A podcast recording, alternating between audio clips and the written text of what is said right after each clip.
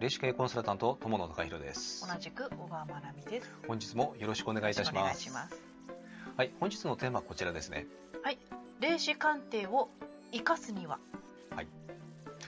えっ、と私たちのこの霊視鑑定というものなんですけども、うん。えっ、とあのまあビジネスにえっ、とまあある面特化しているのではい。えっ、とあのご相談内容はやはりお仕事えービジネスについてのご相談が非常に多いです。そうですでねえー、とすでに、えーとあのまあ、会社を起こされている方、えー独立起業されている方さまざ、まな方いらっしゃいますが、まあ、例えばですねこれからの起業をしたい、まあ、されようとしている方という方もご相談に、えー来られるケースが多いです。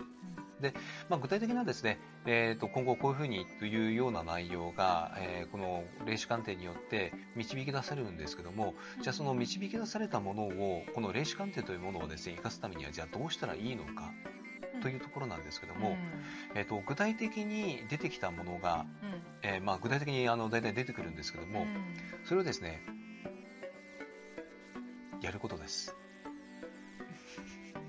言われたことをやるってことですか？あのー行動ってすごく大切なんですようん。うんであいいこと聞いたで終わらせてもらいたくないんですね。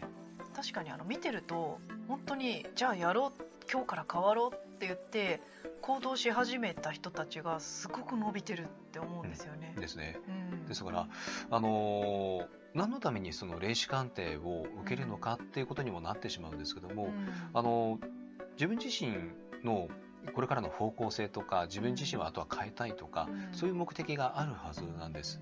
うん。で実際にそこで出てきた内容、まあ、具体的な内容が導き出されるんですけども、それはあのーまあ、やはり行動しないとうん。変わることはできないです。あくまでも私たちはですね、えー、と守護霊からのメッセージを届ける、えーまあ、あとは前世での課題があったとしたらそれを、えーお答えする。うん。で方向性はこうです。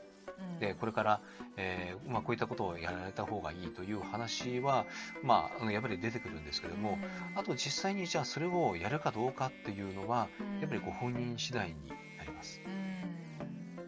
やはりあのこの霊視鑑定を生かすにはというところはいかにその行動に結びつけることができるかどうか、うん。あのやっぱり行動しない限りはあの変わることは難しいです。うん。うん。うん、ですので生かしたいんであれば行動する。うん。もうこれにつきます。ですね。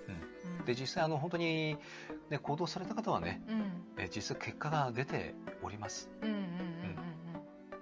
だからそこをね、えーうまく生かしていただきたいなというそういう思いですね私たちも。